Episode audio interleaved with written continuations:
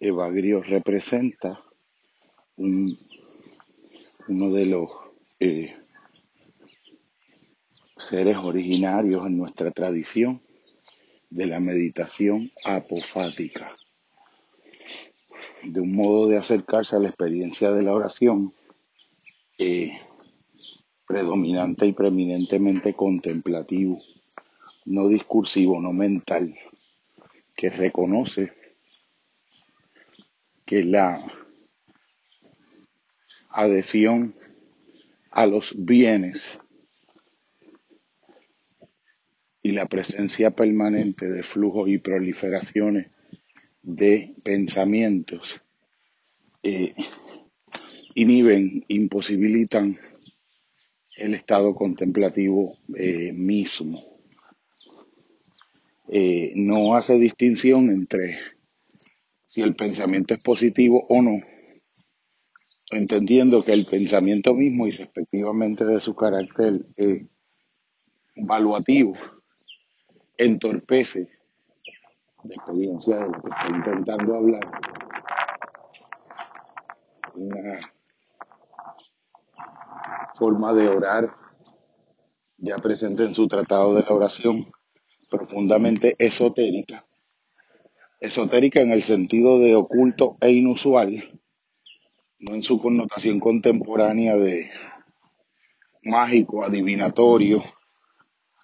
gnóstico. Aunque es una gnosis, no es un gnosticismo. Hay una apertura esencial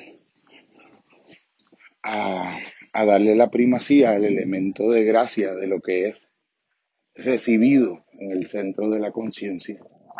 cuando la conciencia realiza las operaciones que permiten la permanencia en los estados contemplativos. También está el hecho importante de que, eh, análogo al Paticca Samuppada de la tradición oriental, que el contacto del organismo, los órganos del cuerpo,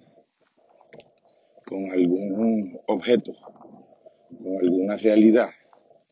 eh, evoca una sensación y concomitantemente en, en paralelo simultáneo eh, elaboraciones de pensamiento. Es bien interesante pues poder ver los grados en que en que en un momento dado pues el pensamiento puede surgir sucediendo la sensación, antecediéndola como una predisposición eh, que organizará un poco la, la sensación o en simultaneidad, en cuyo caso sería difícil observar eh, posibles eh, relaciones de causalidad o de retroalimentación lineal entre la sensación y el pensamiento y entre la asociación, el pensamiento y los juicios eh, valorativos de agrado o de desagrado, siendo los de agrado los que van a mover al pensamiento a volver a recrear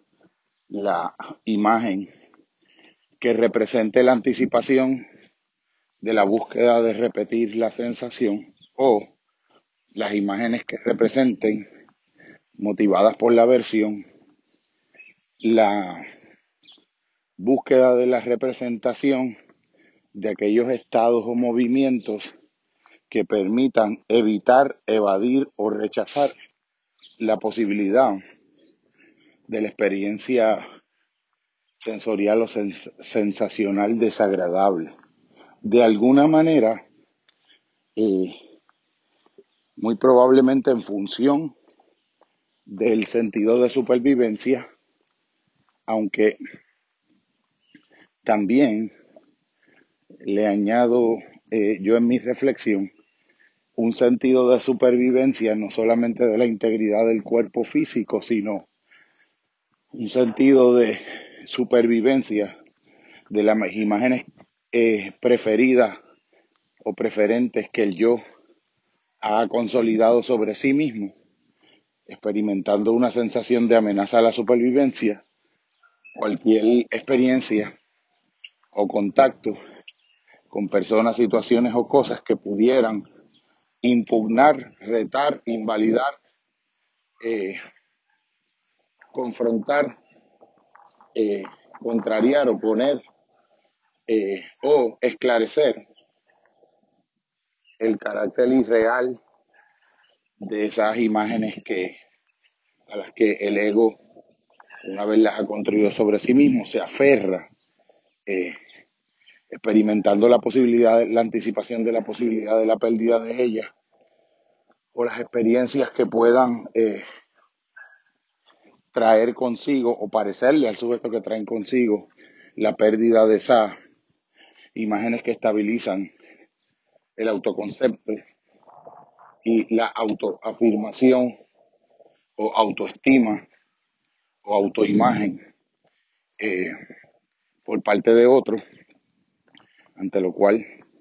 eh, el ego va a experimentar una sensación de vida o muerte análoga a la de las experiencias biológicas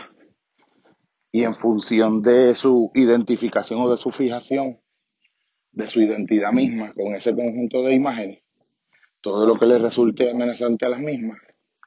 se defenderá contra ello como algo que amenaza en el plano psíquico la supervivencia de su sentido de suyo, con toda la, secuencia de posibles respuestas viscerales o de sofisticadas estrategias psicodinámicas para eh, agenciarse la continuidad de la imagen falsa de yo, que para sí mismo ha construido y la que asocia con la identidad misma de su cuerpo psicofísico y de su subjetividad total.